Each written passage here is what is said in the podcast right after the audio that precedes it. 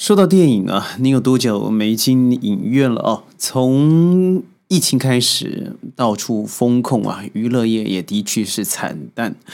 但是呢，在最近就有这样子的一个片子，让我觉得实在是值得一看再看，而让我想起来了多年前的另外一个片子，叫做《活着》。那您一定知道，我今天要跟您分享的是，我觉得非常不错的佳作《引入》。尘烟，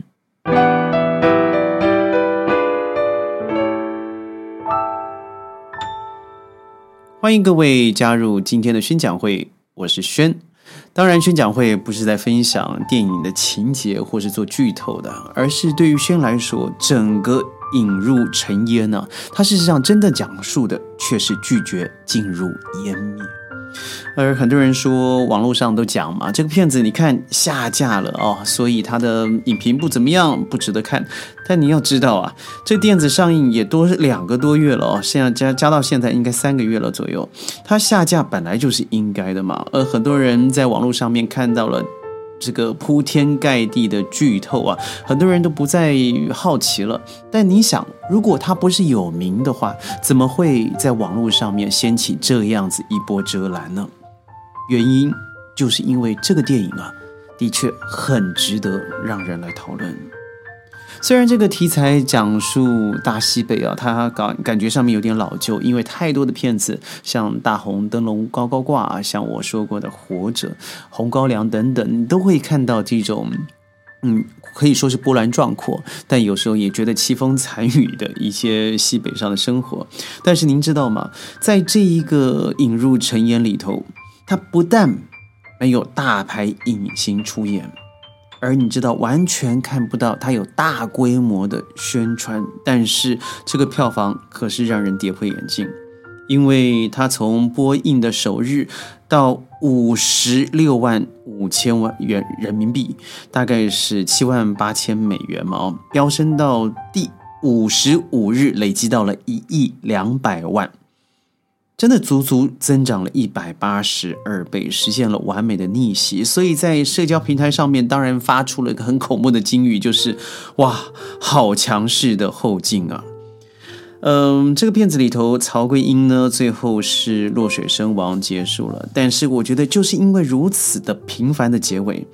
嗯，他不是为了生命而做抗议，也不是悲愤绝望，而是他不小心掉下去的。他没有做什么样对生命的抗议，但是就是因为如此啊，我觉得很多网民可能开始抨击了。现在西北地区生活哪里是这样子贫穷愁苦的？呃，譬如说他们的命运好像有点卖惨的样子。但您知道吗？在整个电影里头，你可以看得出，他的确是合情合理的啊。因为您看，虽然他们两个感觉起来都是底层阶级的人嘛，好像没有什么说话的权利，但是他身上拿出来的东西，我觉得好像和淘宝有些关系啊。比如说。村民举行相亲的时候，满桌的菜肴还有饮料啊，虽然不是说奢华了，但是分明早就不是在改革初年的样子了。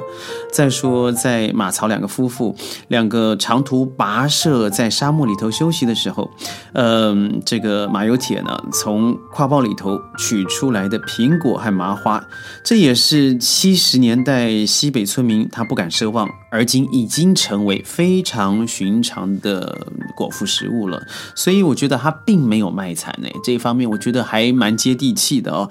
值得一提的就是我刚才说的马油铁，他不伦不类，头戴具有南欧风情，而且又蛮可爱的这个绒线原帽啊。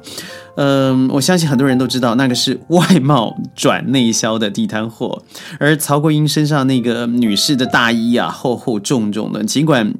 看起来也是地摊货了，但是也是够时髦，所以这些细节都告诉你，这两位夫妻啊，生活绝对不是绝顶穷困，所以我觉得对于卖惨又有些距离了。关于内容啊，在网络上有没有太多甚至整片播出的的这个状况？但是让我觉得真正让我感动的地方，就是你看起来马有铁，他是一个淳朴到愚昧地步的私心，但是。您知道吗？现在人世里头，你要找到这样子的人还真难。如果你身旁真有这样的人，那真是恭喜你中了头奖。所以，他虽然让自己的鲜血贡献了首富，但换取的是大家可能因此而得到首富啊一直欠债没有给还给这个村民的一份最后的财富，那叫做公正报酬嘛。所以，有时候我觉得他提醒了现在社会上面尔虞我诈的一个状况，同时也提醒我们，社会上也是有好人的啊。但你要想想看，如果是在莎士比亚笔下的悲剧人物，也就是黑统帅奥赛罗，他自杀之前呢，他曾经说过，形容自己愚蠢的，好像是一个没有开化的蛮族人士，把比自己整个部落值钱的珍宝随手就抛弃了。但这也是令所有的观众啊，看这个引入尘烟的时候无言以对的痛点，不是吗？但我觉得，虽然有痛，当也有亮点。那我必须要提的就是曹桂英了。他从头到尾好像就用他的生命，他身上的残疾，他对生命的无言，在化解我们普世大众压抑和苦闷。他平凡卑微，其实卓越又非常的突出优秀。他尤其呢，非常懂得慧眼识人。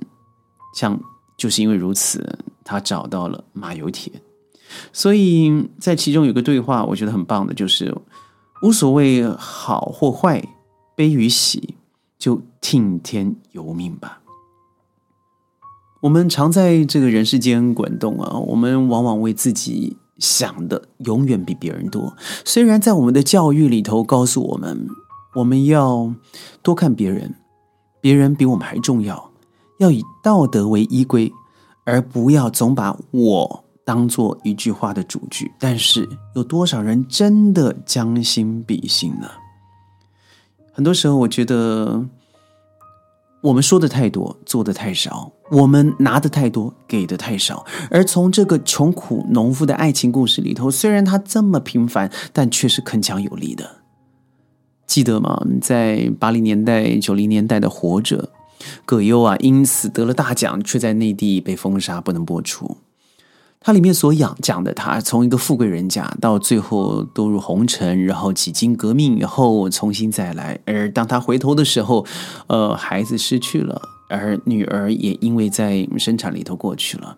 但是陪在他身旁的，就是由当初的巩俐饰演的太太，始终。苦守在身旁，当然这两个之间是有差距的。一个富贵人家，一个是穷中极穷。但是他们在嗯收大大麦的时候，两个人因雨而拥抱，那种简单、纯风、亮洁的高光时刻，让我们觉得这样子的电影，它绝对不会引入尘烟的。不知道各位对于动画片有什么感受？如果您有兴趣的话，你应该看一个宫崎骏做监制的《点点滴滴的回忆》，在英文翻译叫做《Only Yesterday》，很多人也翻译叫做“儿时的点点滴滴”。它里面也也就是这样子的淡薄，在描述一个二十七岁的女生妙子，她开始回忆她的人生。而奇怪的是，五年级的她一直映入眼帘。而当时她错过的很多故事，在她二十七岁的时候拥有机会，是否要选择把握往下走去，还是和以前一样错过然后后悔？他最后想起了是《The Rose》玫瑰啊翻译来的版本，叫做《红花》。成为整个点点滴滴回忆最后响起的乐章，虽然是翻译歌曲，而最后虽然非常西式的歌调，而最后用五声音阶做了结束，提醒你虽然是玫瑰，它有刺，但它一样有芳香和美艳的时候。人生不是如此吗？我觉得最棒的是什么？这个女主角啊，也就是他完全没有。经由这一个引入陈岩，得到这样子的任何报酬。导演李瑞军哦，他生于一九八三年，毕业于山西传媒学院。他绝不是像我们知道的陈凯歌啦，或是张艺谋那样子的大腕。拍片的时候，一开始陷入严重的资金短缺，有的时候口中剩下手中剩下了两千元，连买一张机票的钱都没有。所以呢，因为如此，出演的人几乎全部都是导演的亲属啦，或是普通真正的村民。而观众为之惊艳的是，我想男一号吧，马有铁，他。